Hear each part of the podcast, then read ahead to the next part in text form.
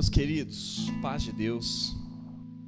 É sempre honroso, é sempre uma bênção estar aqui diante de vocês, diante de uma comunidade que tem aprendido a amar Jesus acima de tudo. Eu já fui de igrejas onde o grande propósito era ser o centro de irradiação do anglicanismo em Belo Horizonte. Quando não o anglicanismo da teologia boa, saudável, isso e aquilo.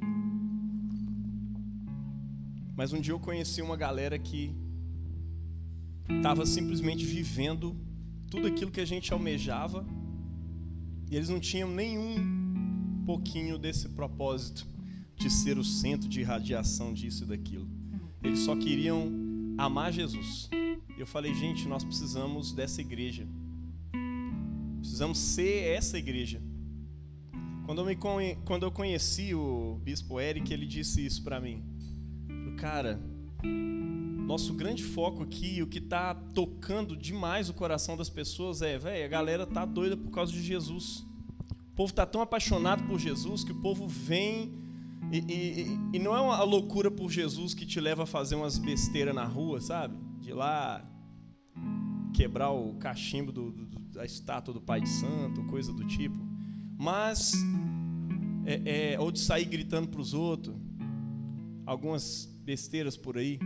Mas é o tipo de loucura do tipo, cara, eu amo tanto Jesus que eu quero ver o reino dele crescer. E eu tô lá na igreja servindo, fazendo um monte de coisa. E a galera, eu nunca tinha visto um povo tão engajado daquele. O povo queria ficar junto o dia inteiro. E tinha que trabalhar, ia para o trabalho e tal. Depois voltava à noite, estava lá junto na casa. A igreja ficava aberta praticamente todo dia à noite, que era numa casa. Então a galera ia chegando e compartilhava a semana. E precisava fazer coisas, e aí o pessoal se engajava para fazer mutirões na igreja e aquilo funcionava. Eu lembro do pessoal carregando, tinha um irmão lá fortão, cara, carregando um um móvel que eu não sei nem dizer o nome, mas é uma coisa parecida com, aquele, com aquela bancada ali, só que bem maior. E carregando para poder levar para cima da igreja, e era só uma escada tipo essa que a gente tem aqui, a galera levando. Eu falei, gente, o que que traz esse amor para essas pessoas? O que que traz esse desejo de estar aqui? E para eles era simplesmente o desejo de honrar Jesus, o amor por Jesus. Sabe? Essa coisa, ah, ser anglicano não me faz entrar debaixo de um sofá para poder carregar aquele negócio ali, subir na escada e fazer um monte de coisa aqui e servir. Não me faz levantar numa quarta-feira, no finalzão do, de um feriado, a fim de descansar, para poder estar tá aqui pregando a palavra, sabe? Não. Isso não é por causa do anglicanismo, não. Pelo amor de Deus, o anglicanismo não merece isso de mim. Pelo amor de Deus. É, mas Jesus merece. E nós estamos aqui simplesmente para levar, as, conduzir as pessoas ao amor de Jesus. É para isso que nós estamos aqui. Mas para amá-lo perfeitamente, e eu disse lá no grupo da igreja hoje, né? Tudo é sobre paixão. O pecado é sobre paixão, o pecado é sobre amor. E afastar-se do pecado não é simplesmente uma luta contra o pecado, é, é lógico que você precisa lutar contra o pecado mas afastar-se do pecado é apresentar para o seu coração um amor muito maior do que esse que ele conhece. É apresentar uma paixão maior. E se não tem algo melhor para você colocar no lugar, meu irmão, você vai viver uma luta, uma frustração constante, todas as vezes a mesma coisa. Então nós estamos entrando num tempo de paixão também. Tanto que ele vai se concluir na paixão de Cristo, onde ele se entrega na cruz do Calvário. Olha só que legal. Quaresma não é simplesmente só, ah, que tempo triste e tal. Não, é um tempo de eu aprender a me apaixonar por Deus. Só que para me apaixonar por Deus, às vezes eu preciso dar uma esquecida no fato, ou, ou eu preciso dar uma lembrada, na verdade, do fato de que esse mundo está passando e de que eu sou pó. Quando as cinzas são impostas na cabeça de uma pessoa, né, no formato de uma cruz, a gente diz isso: lembra-te de que tu és pó e ao pó voltarás. Por que, que a gente fala isso? Porque assim, quando você morrer, o que, que vai ficar no final das contas? O que, que você vai ter construído? Nós acabamos de ler um texto onde Jesus conclui com: Onde estiver o vosso tesouro, aí estará também o vosso coração. Construa um tesouro no céu. E olha, já vi besteira sendo pregada sobre isso, do tipo, oferte, oferte muito, porque quando você oferta aqui, aí Deus está aumentando o seu tesouro lá no céu, você vai precisar dele um dia tal. Coisas assim. Mas só que não é isso não, irmão. É... Ajuntar tesouro no céu é ajuntar obras pias. É engraçado isso, né? Jesus falou assim: guardem-se de praticar a vossa piedade diante dos homens. Como assim? O que é piedade? Piedade é o contrário de impiedade. O pio é contrário do ímpio, ou seja, aquele que pratica a justiça do reino de Deus. Então, o que a gente precisa fazer é aprender a, a, a praticar aquilo que é pio, aquilo que realmente.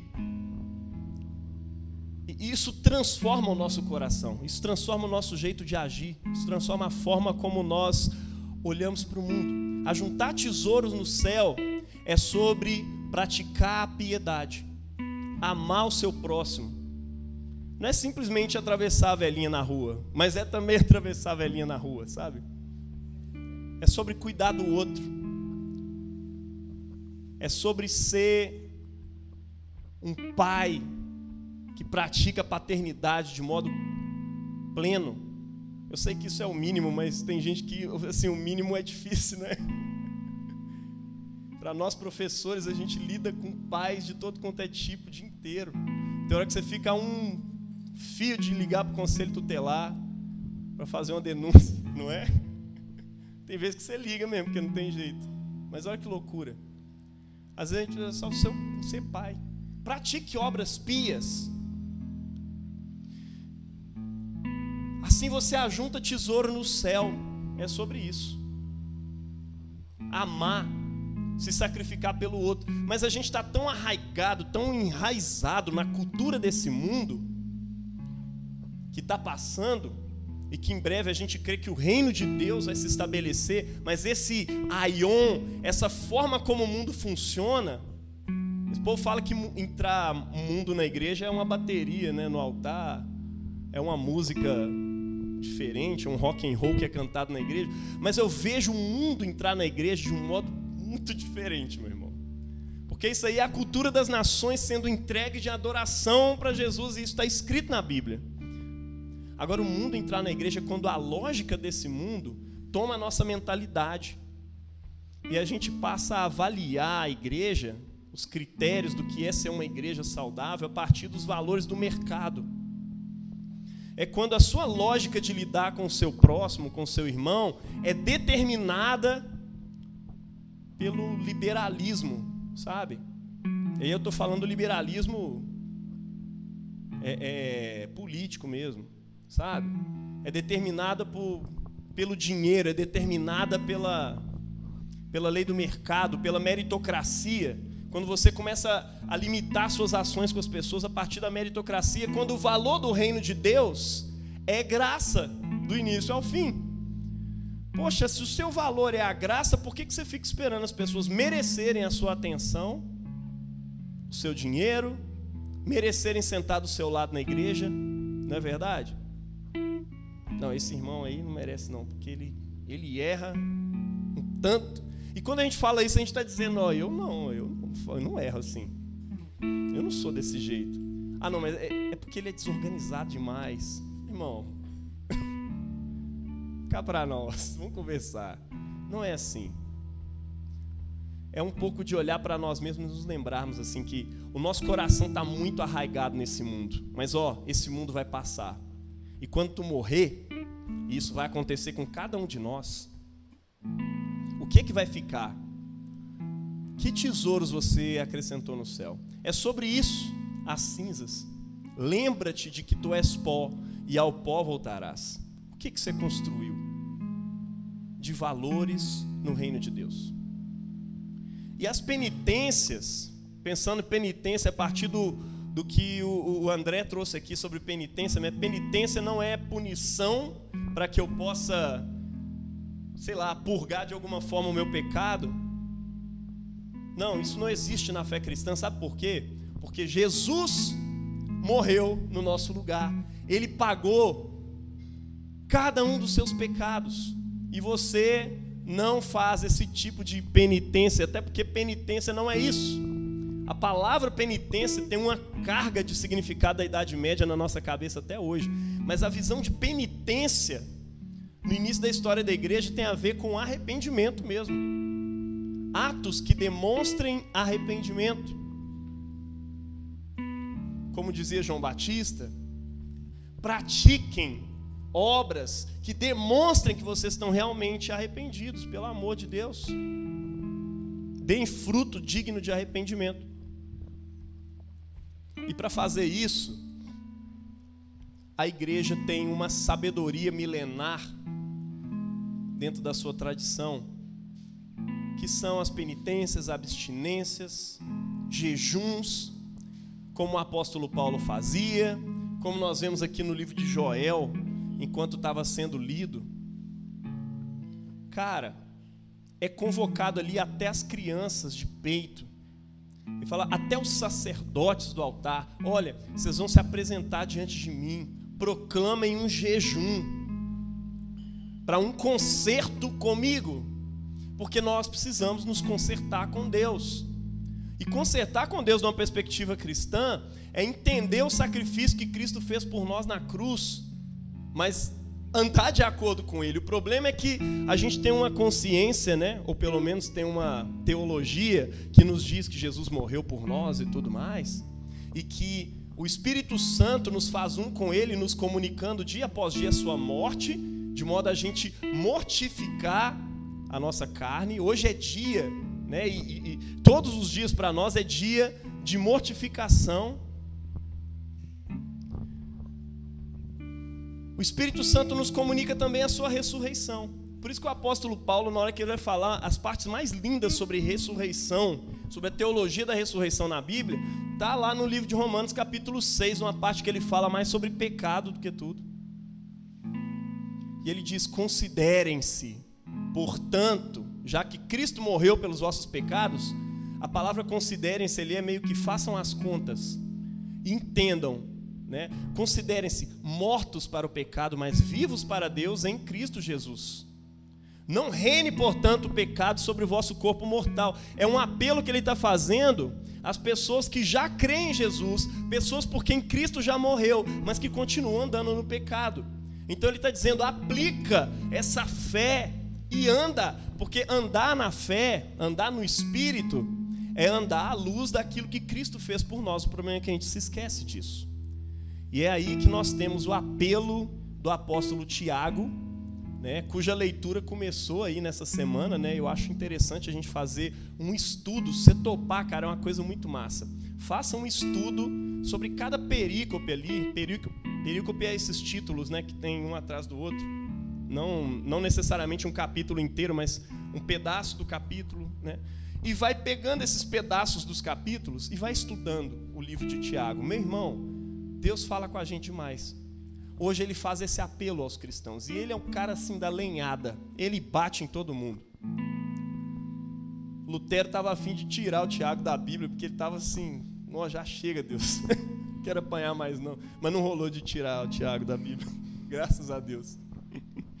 Nesse ponto eu estou mais com Calvino sobre a opinião sobre o livro de Tiago, né? Bom, o apelo de hoje é: limpai o vosso coração. Eu gostei de um título que a Nayara deu para um sermão que ela pregou um tempo atrás, que era o detox para a alma. Deus está querendo que você faça um detox nesse tempo.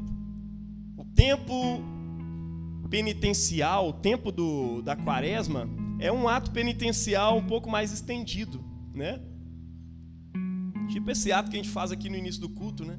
Vocês perceberam que o salmo de hoje a gente já estava fazendo penitência? Tem misericórdia de mim, ó Deus. Perdoa os meus pecados e tal. A oração inicial não teve como fugir disso. E ainda teve o ato penitencial. Né? As músicas expressam isso de alguma forma. O reino vem para aqueles que esperam e para aqueles que não esperam. Não vai ter jeito de fugir. O desejado das nações vem. O lance é o que, que você vai fazer com isso. Lembra, você é pó. Uma hora você vai morrer. Como é que ficou a sua vida? O que a sua vida escreveu no final das contas? Eu quero ler essa parte de Tiago com vocês novamente. De onde vêm essas batalhas, esses desentendimentos que existem entre vocês? Ou seja, essas coisas ruins, tudo que tem dentro do ser aí, irmão. Da onde que vem? senão das paixões que guerreiam dentro de nós. Ou seja, é tudo sobre paixão, é sobre um desejo que está aí dentro. Ah, o diabo me tentou, acabei fazendo de novo. Tiago fala assim: ó, não, não, não funciona assim não. Não vem dizer que Deus te tentou. E eu acrescento aqui no versão sepulcro, não vem colocar a culpa no capeta também não. Porque cada um é tentado pela sua própria cobiça, cobiça é desejo, né? Cada um é tentado pelo seu próprio desejo quando esse o atrai e seduz. E ele te engravida. E uma vez concebido, gera a morte. Ou seja, o seu desejo. Vem botar a culpa na pessoa que estava andando na rua com um pouco menos de roupa. Não vem botar a culpa na sua mãe que te irritou um pouco mais. Não vem botar a culpa no fulano, no ciclano, ou no diabo, ou em Deus. Cada um é tentado pela sua própria cobiça, pela paixão que arde aí dentro de você. Né? E aí ele diz: ó, tudo é causado por causa dessas paixões que guerreiam dentro de vocês. Vocês cobiçam e não têm nada, matam, invejam, porém vocês não conseguem obter aquilo que vocês desejam vivam em, em, é, brigando, né? viveis a brigar e a promover contendas. Todavia, nada conquistais, porque nada pedis. E quando pedis, não recebeis, porquanto pedis com motivação errada, ou seja, pedis mal. Sabe aquelas pessoas que ora pedindo com a motivação, com o coração mais errado do mundo? Eu já vi gente orando e falando, Deus, mata meu vizinho, ou tira ele daqui. Tem gente que fala, nossa, que oração mais sábia, né? Mata meu vizinho, ou tira ele daqui. Talvez, talvez, assim, essa leitura de hoje esteja nos convocando a Deus, me ensina a aprender com esse meu vizinho que me incomoda todos os dias. Sabe, porque a minha tentação no trânsito, meu irmão, eu vim falando isso com a Pri, é pedir, Deus, tira esses motoristas lerdo da minha frente abre o caminho à minha frente, em nome de Jesus. Eu falei com a Pri, provavelmente aqui na quaresma Deus vai botar um monte de motorista na minha frente ali, parando, me fechando. Cara, como eu fico irritado. e é isso. Esse texto não está falando sobre, olha, vai dar tudo certo para você porque você está com Cristo e você é vencedor. Não. Fala, lembra de que você é pó, meu irmão. Você vai voltar para o pó. Peça a Deus para te ensinar através das pessoas que mais te irritam e que ficam limando você, porque é isso que a gente faz com uma pedra bruta e vai limando, limando e organizando, aperfeiçoando até que você tenha uma escultura linda ali na sua frente. Uma vida pia, uma vida perfeita diante de Deus, ela é feita com um monte de gente irritando todo dia com irmãos. A gente fala, ah, não quero ir na igreja porque a igreja é cheia de gente falsa. Sim, meu irmão, bem-vindo ao mundo dos falsos e agora você é mais um, bora aprender um com o outro.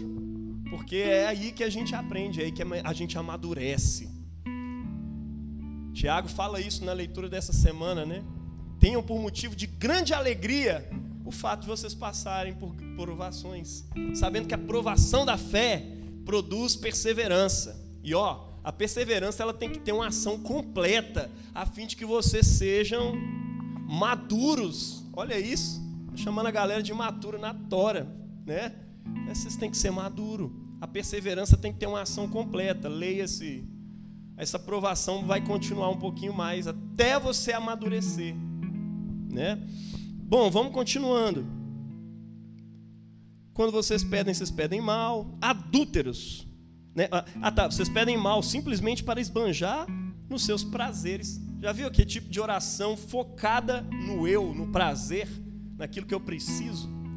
Deus, arruma essa vaga para mim agora, em nome de Jesus. Ué, meu irmão, Deus é isso agora, seu secretário. Adúlteros, ele chama eles desse jeito, adúlteros. Ou não estáis cientes de que a amizade com o mundo é inimizade contra Deus? Lembra disso, meu irmão. Guarda isso no seu coração. A amizade com esse mundo, com a forma, com a lógica desse mundo funcionar, é inimizade contra Deus. O critério não é o critério que esse mundo arruma, é o critério de Deus. A gente já falou sobre isso aqui algumas semanas. Qual que é o critério para eu arrumar um marido legal?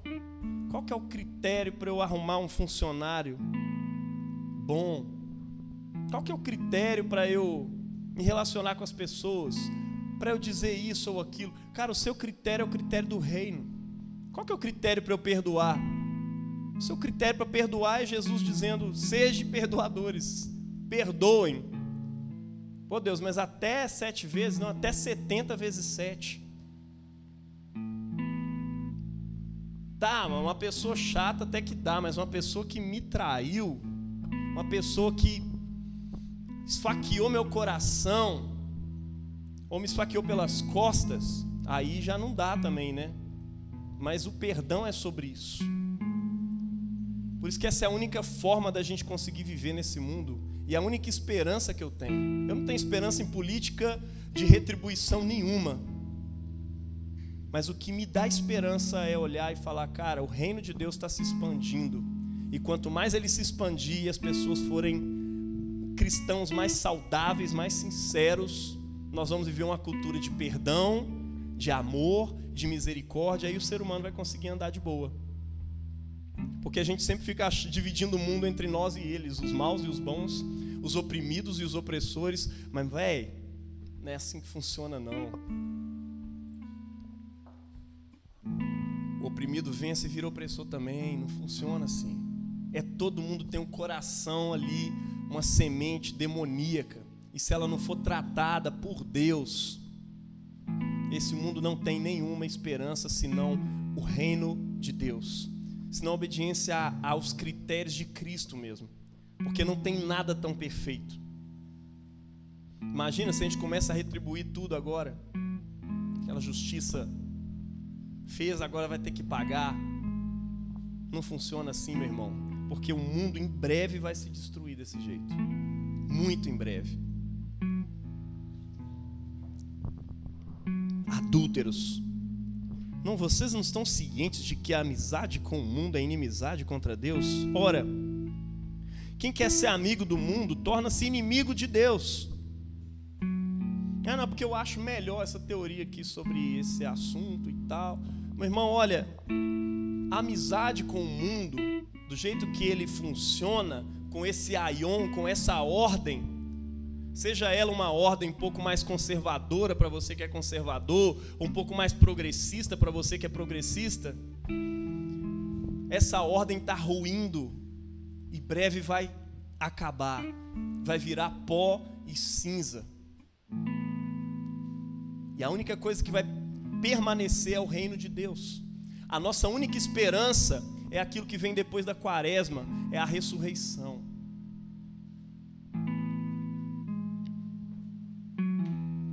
Ou imaginais que é sem razão que a Escritura afirma que o Espírito que ele fez habitar em vós zela por vocês com ciúmes? Todavia, ele nos outorga graça ainda maior. Por isso, declara a Escritura: Deus se opõe aos arrogantes, mas concede graça aos humildes. Esse é o nosso convite. Sejam humildes. É para isso que Cristo está te chamando hoje. Seja humilde. Portanto, aí ele faz algumas recomendações bem pontuais. Ele diz assim: sujeitai-vos a Deus. Começa por aí. Pensa, a quaresma é um tempo para eu aprender a ser humilde diante de Deus. Deus se opõe aos arrogantes, Deus se opõe aos orgulhosos, mas concede graça aos humildes. O céu, se a gente pode dizer assim, colocar dessa forma, é dos humildes. O céu é do pobre, é daquele que não tem nenhuma outra esperança senão o reino de Deus. O céu, a eternidade prometida pelo reino de Deus é dos humildes. Se existe algum critério que a gente pode colocar, né? Ah, mas o céu tem que ser conquistado por quem faz isso e faz aquilo. Aí a pessoa vai sambando ali para fazer um monte de coisa para conquistar o céu. Eu diria que a única coisa que você precisa conquistar é a humildade. E isso aí, meu irmão, é a única coisa que é, é a única virtude que não vai ter como você simplesmente praticá-la assim. Você vai ter que aprender. Porque ela é um tipo de coisa que só se manifesta quando você está andando, quando você está fazendo. Você vê o seu coração orgulhoso e aprende a ensiná-lo a humildade. Humildade você não simplesmente vai lá e pratica. Você precisa aprender a ser humilde. Você precisa fazer disciplinas espirituais que te ensinem humildade. Começando por aqui, sujeitai-vos a Deus em que você tem dificuldade de se sujeitar ao Evangelho de Jesus? Ao que Jesus tem a dizer e ao que a palavra de Deus, quando a gente fala de Jesus, a gente está falando da palavra de Deus inteira. E olha, Jesus é reconhecido na Escritura como a palavra de Deus. Aquele que é a palavra de Deus, está lá em Apocalipse. E João também coloca isso no Evangelho. No princípio ele era o Verbo. O Verbo estava com Deus e o Verbo era Deus. Ele é a própria lei encarnada de Deus, ele é a Torá encarnada. Ele é. Qual a nossa dificuldade de nos sujeitar a Deus? Eu tenho muitas, tá? Eu estou falando isso aqui como retórica mesmo. Mas olha, esse tempo é o tempo da gente começar a curvar a nossa serviço começar a obedecer a Jesus. Sujeitai-vos a Deus. Resistiu o diabo e ele fugirá de vós. Ai, tá vendo? Tem que resistir o pecado. Eu fico olhando, mas eu me seguro. Não, não, não é o pecado, não. Você resiste o diabo. E aí a promessa é que ele vai fugir de você. Não tem que fazer aqueles jejum lá, aquelas macumba gospel para Repreenda esses demônios agora, em nome de Jesus. Um, em nome de Jesus, dois, e vai até você conseguir sentir que você está com fé. Não, só resiste. O que é resistir o diabo? O diabo, na, na, no original, é o inimigo. Aquilo que é inimigo do reino. Talvez esse texto não esteja nem falando do diabo pessoa, mas dessa tendência a ser inimigo do reino, dos propósitos do reino de Deus. Por exemplo, Jesus chamou Pedro de diabo, e, Pedro não era diabo, ele era Pedro mesmo. Ele falou: diabo, Satanás, afasta-te, né? Volta para trás de mim.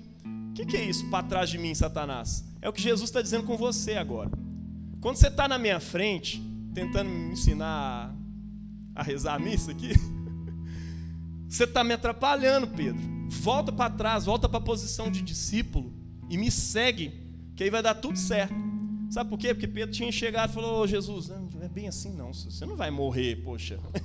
Falou: para trás de mim, Satanás, não me avacalha não.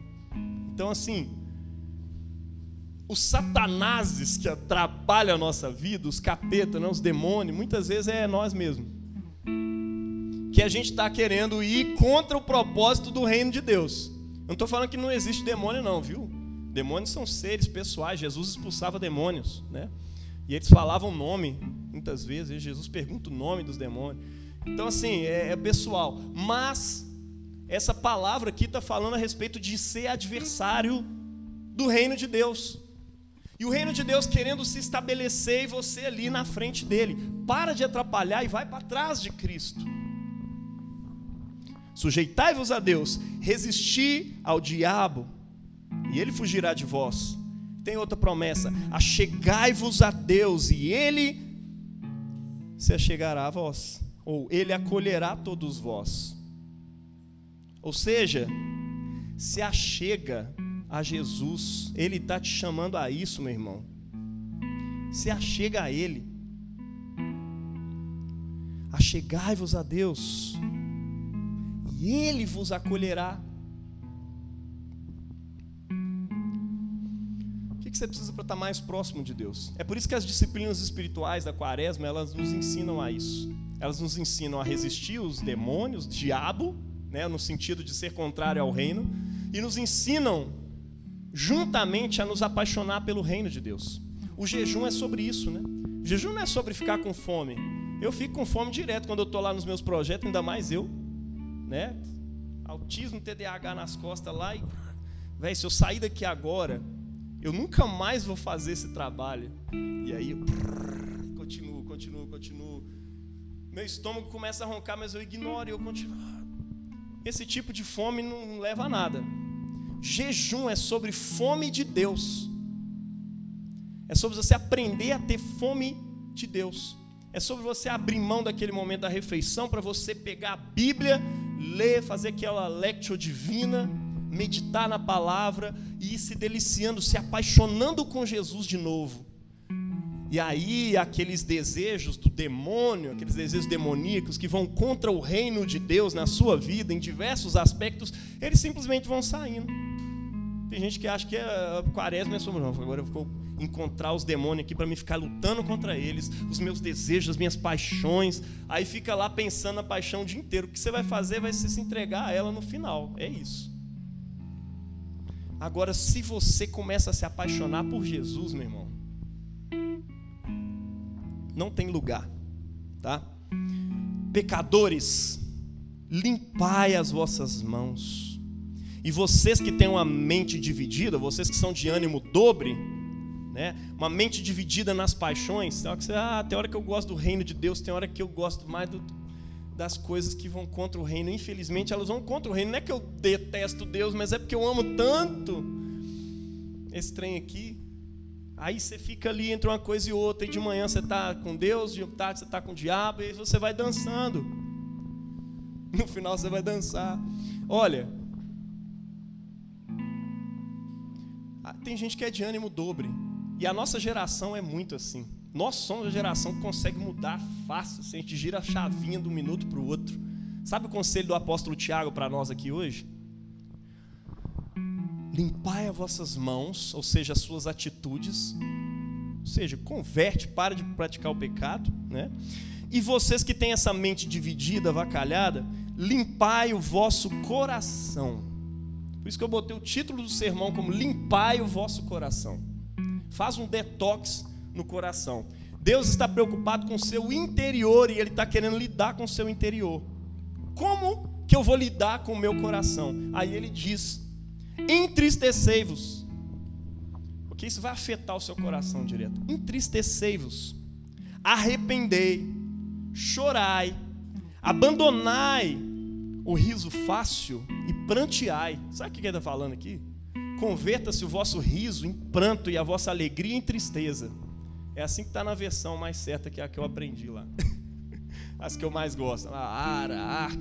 Fala isso. Converta o seu riso em pranto às vezes estava, como é que eu vou converter a minha alma? Começa convertendo o seu riso em pranto e a sua alegria em tristeza. O livro de Joel está chamando a isso hoje, né? Faz isso, proclama um jejum, para de se alegrar. Não é hora de se alegrar, agora é hora de tristeza mesmo. Nós precisamos afetar o nosso coração.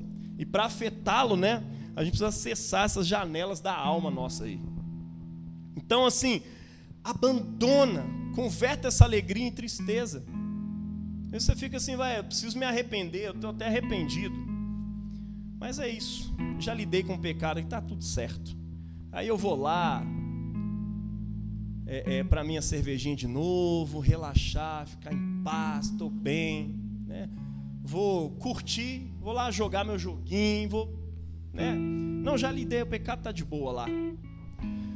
O problema é que a gente está se entregando a alegrias quando o tempo é de pranto. O reino de Deus está chegando.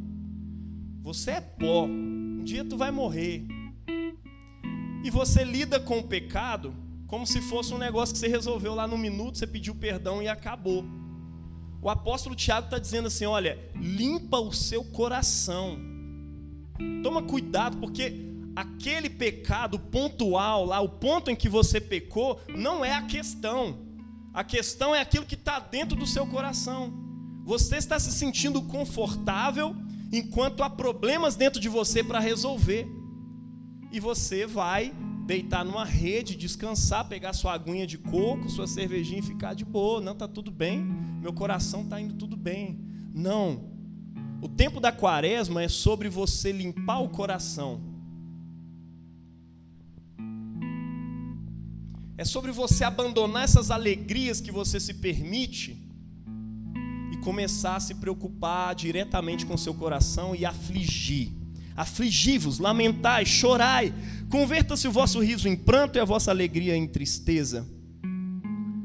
A vossa euforia pelo pesar. Humilhai-vos na presença do Senhor e Ele vos exaltará. E é sobre o que isso aqui, afinal de contas? Tem gente que fala assim: ah, se eu me humilhar, aí Deus vai me exaltar e vai me colocar em cima daquele chefe que fica eu fui, fui criado para ser cabeça e não cauda. A gente tem uma mania de pensar o evangelho de um jeito bem coach. Deus me livre. Tomara que Deus resolva bem certo com quem enfiou esse negócio aqui no Brasil. Pelo amor de Deus. Não é assim, irmão. Não é sobre isso. É sobre humilhar na presença de Deus. E a única exaltação que presta. E a única exaltação que Cristo vai te dar. Se você estiver querendo outra, irmão, ó, mexe com o cristianismo, não, tá? Mas, ó, se você quer o tipo de exaltação que Deus te dá, a exaltação, a levantação, a, a levantação é ótimo, né? O, lugar onde Cristo vai te levantar, sabe aonde que é? Eu vou falar de novo, velho. É na cruz que Cristo foi exaltado. É lá que ele foi levantado.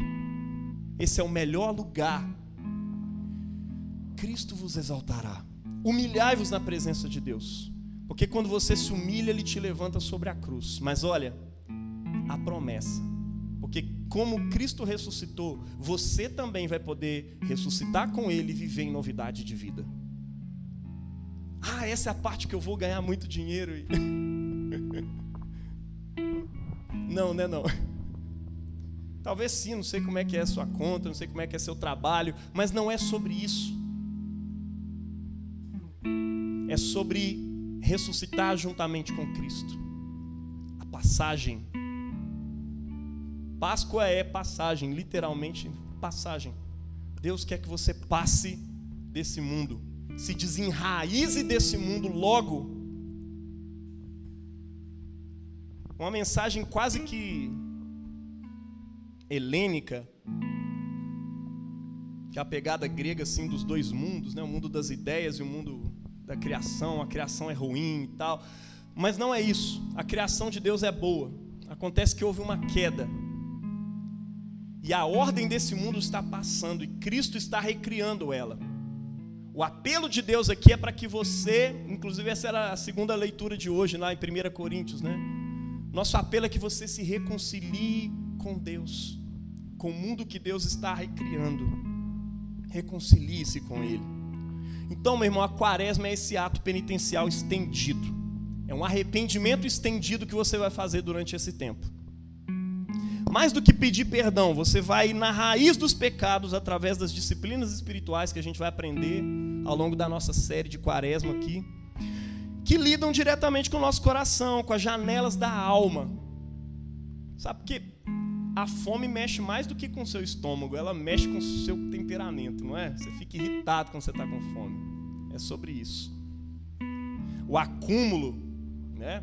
Quando mexe na sua conta bancária, mexe mais do que na sua pobreza ou na sua riqueza. Você fica irritado. Por quê? Porque mexe com o seu coração também. Aquilo que você faz com o seu dinheiro mexe com o seu coração. E o tempo, né? Aonde está o seu tempo? Quando começa a mexer com o seu tempo, eu, por exemplo, fico irritado quando eu vejo que alguém está fazendo eu perder tempo.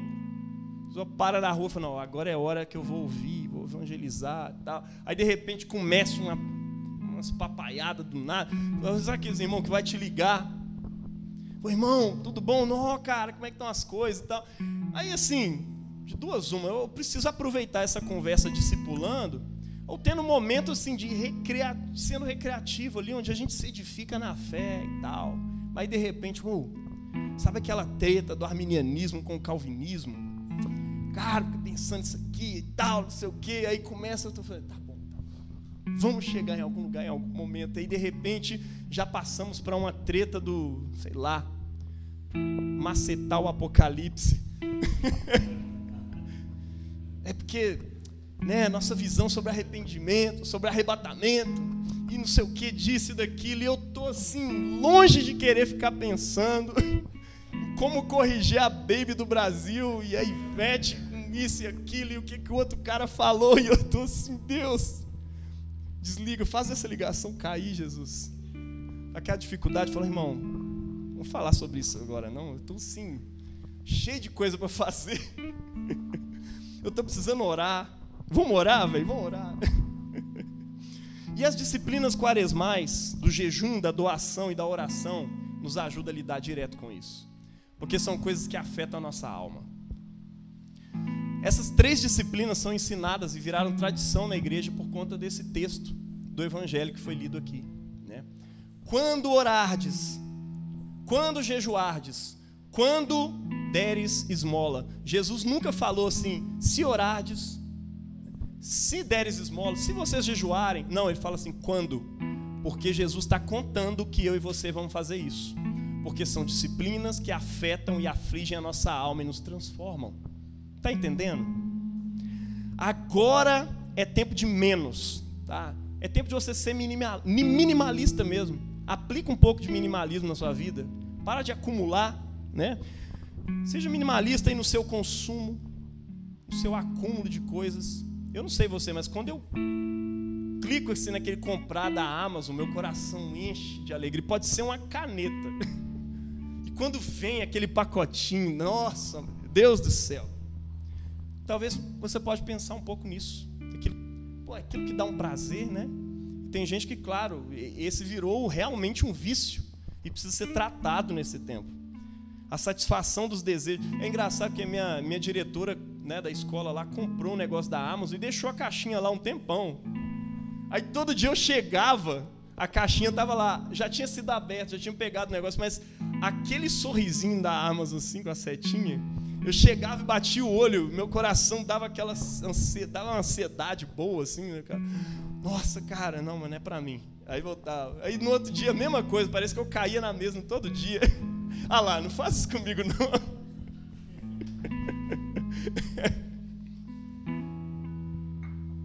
Deus do céu. Na satisfação dos desejos comuns do dia a dia, tem gente que fala, fala vou lutar contra os desejos pecaminosos. Mas talvez o seu coração já tenha o hábito de você obedecer aos caprichos e desejos dele todo dia. Ah, tô afim de tomar um sorvete? Não é pecado, vou lá tomar eu faço tudo que meu coração deseja, né? Refri, bebida, as guloseimas. Sabe que esse tipo de coisa que não presta, não serve para nada. A não ser, claro, às vezes para a sua saúde mental, faz bem né, você separar um dia para isso e tal. Mas, sabe, você está tão acostumado a fazer tudo que sua alma pede, está na hora, e o tempo da quaresma é para isso, de você aprender a olhar para o outro. Será que o outro não está precisando? Será que se eu economizar esses 40 contos de, de sorvete aqui que eu vou tomar, eu não posso abençoar uma pessoa? Faça esse exercício, é sobre isso que Jesus está dizendo. Você gasta muito com você e ó, com coisas desnecessárias. E se você observar bem, você vai perceber isso. Você gasta com bala, com refri, com cerveja, com churrasco. E quando é para dar para o pobre, aí você faz as contas. Não, mas aí eu não estou podendo assim. Você justifica? Eu não, não vou falar com. Não, mano, não estou podendo. Sacanagem. E Deus olha para o céu, assim, lá do céu. Meu filho, não faz um negócio desse não. Não estou podendo. Você acabou de comprar aquela besteirinha lá da Amazon, tá chegando na sua casa, caro, mas você não tem condição de ajudar o necessitado. Tá errado alguma coisa no seu coração, ou não tá? Pode ser que não esteja eu esteja falando besteira aqui, mas eu acho que tá. Deus quer tocar no seu orgulho, né? na sua autojustificação. Sabe que as pessoas têm necessidade de ficar se justificando?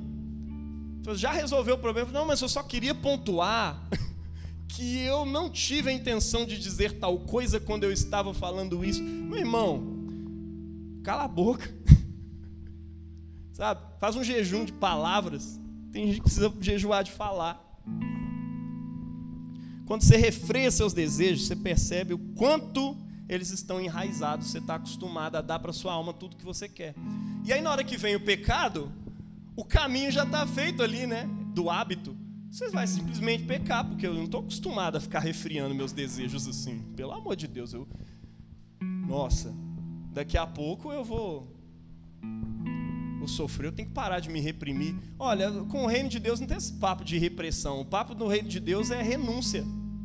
Jesus renunciava, nós renunciamos, os apóstolos renunciaram. Se você tiver um método melhor do que esse, crie um novo cristianismo. Mas olha, a tradição cristã nos ensina essa sabedoria de séculos. Renuncie, sabe? Aprenda a renunciar naquilo que nem é pecado. Aí você vai começar a aprender a renunciar mais. Lutero falava isso, né? Cada oportunidade de pecar que eu rejeito, é mais um. É, é, eu exercito os músculos do hábito, os músculos do meu coração, para obedecer naquilo que é correto, certo? Quando você refreia os seus desejos, você percebe isso. Quanto a sua alma está acostumada a ser assim, é, é, saciada toda vez que você tem algum desejo? A ideia é ir na raiz, meu irmão. Não é espantar as moscas, não, porque tem cheio de mosca mesmo mas é tirar o lixo mesmo, para as moscas parar de vir. Tem gente que acostumou com essa espiritualidade de espantar a mosca, né? Mas Deus está te convidando hoje nessa quaresma. Faça abstinências que te ajudem a tirar o lixo. Limpar o coração é sobre pensar o que, que eu assisto naquela Netflix, sabe? O quanto eu deixo meu coração regalado lá. É, é, vai ser o meu momento de, de relaxar. O que, que eu ando assistindo? Que, que anda entrando no meu coração, na minha mente? Começa a revisar isso. Porque muitas vezes a raiz do pecado está sendo alimentada ali. E você acha que ali não está o problema. O problema está na hora que você peca. Na hora que você peca, meu irmão, provavelmente você já caiu, já tem umas duas, três horas, semanas, meses, talvez anos. Você já caiu e vai cair por resto da sua vida enquanto você não aprender a lidar com o coração. Amém? Que é do coração que procede os maus intentos os homicídios, os adultérios, as imoralidades, roubos, falsos testemunhos, calúnias, blasfêmias, tudo vem do coração. Mateus 15, 19. Por isso que a gente tem que lidar com esse negócio. O corpo age sempre servindo o coração, o seu interior. Por isso que Jesus falou que a boca fala do que o coração está cheio. Como é que vai ser o interior? A tradição da igreja nos convida há séculos a lidar com isso. Primeiro, nos lembrando de que somos pó e ao pó voltaremos. Por isso que as cinzas são símbolo disso ao longo da escritura inteira. Toda vez que o povo se arrependia, Nínive se arrepende assim, o povo de Israel se arrepende assim, jogando cinzas sobre a cabeça e pó. Pó por que cinza? É exatamente para se lembrar de que nós somos pó e cinza e vamos voltar para aquilo. O que está sendo construído? O que, que eu estou fazendo que vale alguma coisa mais do que o meu corpo pode experimentar nessa vida? Você vai fazer tudo para não se reprimir em nada. Mas olha, tudo isso vai morrer. E aquilo que morre não pode ser colocado ali a sua esperança, de modo a justificar suas atitudes, a sua vida. Você precisa colocar a sua esperança naquilo que é vida eterna. Você precisa colocar sua esperança em Jesus. Não é pensar, pô, quando eu tiver velho, eu vou poder dizer para mim que eu realizei e não me reprimi em nada, eu fiz tudo o que eu pude fazer, e eu fui feliz, eu ganhei muito dinheiro, eu fiz muitas amizades. Tá, mas ó, tudo isso vai morrer, tá? Existe alguma coisa aí que vai perseverar quando esse mundo virar pó, quando você morrer? É nisso que você precisa colocar o seu valor. A palavra de Deus que permanece para sempre. Em Joel, Deus convida o povo todo, os sacerdotes, as crianças de peito, todo mundo, façam penitência. Jó 42,6 diz: Por isso me abomino, me arrependo no pó e na cinza. Esse é o convite que a gente faz de modo simbólico, colocando uma cinza sobre a sua testa, um sinal de cruz, te lembrando de que você é pó, que você é cinza. Isso indica a fragilidade da condição humana, né? Como evidencia Abraão quando ele fala lá em Gênesis, né? Abraão prosseguiu e disse: Sou bem atrevido em falar essas palavras novamente, meu Senhor. Eu que sou pó e cinza. Aí ele se atreve a interceder de novo. Eu que sou pó e cinza. Lembra disso, meu irmão? Isso é saudável para você. Salomão disse na sua sabedoria que por vezes é melhor você estar tá num luto, num velório, do que numa festa. Porque ali no luto, no velório, você vai pensar um pouco sobre o que você tem feito, como que você tem sido para as pessoas. Sabe? Numa festa você esquece de tudo, é o carpedinho. A filosofia cristã é contrária a essa ideia do aproveite o dia porque o amanhã está vindo, vai acabar tudo, né? Comamos e bebemos, porque amanhã morreremos. A filosofia cristã é o contrário disso. É o contrário disso. É sobre a esperança da ressurreição em Cristo Jesus. É isso que é o motor que precisa nos mover. E se não é esse motor que está nos movendo, precisamos sim lidar com o nosso coração até que seja. Segunda coisa, primeiro, lembra que você é pós-cinza. Segundo, faça penitência. Penitência é igual a arrependimento. Fazer penitência é sobre fazer morrer os seus desejos carnais.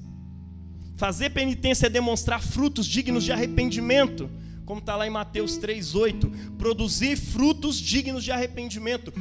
Práticas que mostrem que vocês estão realmente arrependidos. Como? Abstinências. É uma forma de você demonstrar que você está realmente arrependido. Deus, não está na hora do, da alegria, está na hora da tristeza. Alguns domingos atrás, uma amiga nossa do trabalho nos chamou para ir na casa dela fazer um churrasco. Mas aí um parente, um pouco distante da família, morreu acidentado. Não era nem muito próximo dela, mas a família estava em luto. Então ela falou: Olha, eu prefiro não fazer churrasco, porque não vai pegar bem eu fazer festa enquanto um parente nosso próximo morreu. Ela entendeu, a, ela tem a noção dessa coisa, entendeu? Não faz sentido você fazer churrasco agora, meu irmão. É por isso que a igreja, na tradição cristã, o povo abstém mesmo de churrasco. Você abstém de cerveja ou de outras bebidas. Porque a Bíblia diz isso, né? O vinho é a alegria do coração do homem. A gente bebe para se alegrar mesmo. E isso é bênção, isso é uma maravilha. Mas olha, Nesse tempo, Deus te convida a não beber mesmo. Deus te convida a fazer penitência. Não é hora de você ficar se alegrando, fazendo churrasco, porque é tempo de penitência. Está entendendo? A razão das coisas não faz sentido eu simplesmente praticar isso por praticar é quaresma, é, posso comer isso ou aquilo. Não. Vá por esse, tenha isso dentro do seu coração. E aí você vai saber o que você vai oferecer a Deus, né? Fazer que abstinência de quê? Sei lá do que, que você gosta, irmão. Mas ó, lembra disso. Nós estamos num tempo internacionalmente de arrependimento. A igreja de Cristo hoje está se penitenciando, não no sentido de se bater, mas no sentido de se arrepender. Amém. Junta com seus irmãos e bora praticar isso juntos. Pratica a piedade, que são essas três disciplinas quaresmais que Jesus nos ensina, né? Oração, intensifica a sua oração nesse tempo. Jejum, faça jejum sempre. Quer ver? Faz um voto com Deus hoje. Deus, eu vou jejuar toda sexta-feira junto com a igreja. Inclusive faz parte da tradição cristã. As quartas e sextas recebem as sombras da quarta de cinzas e da sexta-feira da paixão. Então, a tradição cristã costuma jejuar toda quarta e toda sexta. Pô, irmão, virei anglicano para parar com esses negócios aí de jejum, oração. Pois é, agora você caiu no lugar errado então, porque aqui é o lugar de orar e de jejuar. Isso faz parte da nossa tradição cristã. Estou falando que você tem que fazer isso toda vez. Ah, eu não jejuava na quarta-feira, agora estou perdido. Não, não é isso não. Mas é um tempo que coletivamente a igreja costuma fazer. Então vamos fazer junto. Que tal? Separa isso nesse tempo. Nós vamos falar sobre jejum, como fazer e tudo mais. Se você tiver com pressa de saber, volta lá, tem uma, tem lá no nosso Spotify um sermão só sobre jejum para te ensinar a jejuar. Volta lá e assiste, ouve lá, depois eu vou mandar né, no grupo da igreja. Mas faz isso, cara. Deus quer falar com você nesse tempo. Doação, começa a limpar seu guarda-roupa e começa a pensar nos seus gastos, começa a parar de gastar com aquelas besteirinhas e começa a abençoar pessoas na rua. Fica para, para de pensar, fala, será que vai gastar com droga? O cara está precisando, abençoe. Para de ficar pensando sobre isso. Depois você resolve. É claro que isso é uma coisa muito óbvia, você já conhece o caso, não faça. Você está fazendo mal para a pessoa também. Tem que pensar isso. Mas ó, abençoa quem precisa, quem você conhece. Começa a abençoar instituições que fazem esse tipo de coisa, né? caridade e tudo mais. Intensifique essa prática. Até porque ela é a prática normal da igreja. Mas como a gente vai se acostumando a não fazê-lo, aquilo vira é o normal, né? Então por isso que a gente se intensifica nesse tempo. Ah, não, mas eu acho que é melhor fazer diferente. Bom, mas a igreja sempre fez assim. Vamos caminhar, vamos trilhar esse caminho de sabedoria. Amém? Glória a Deus. Bora orar?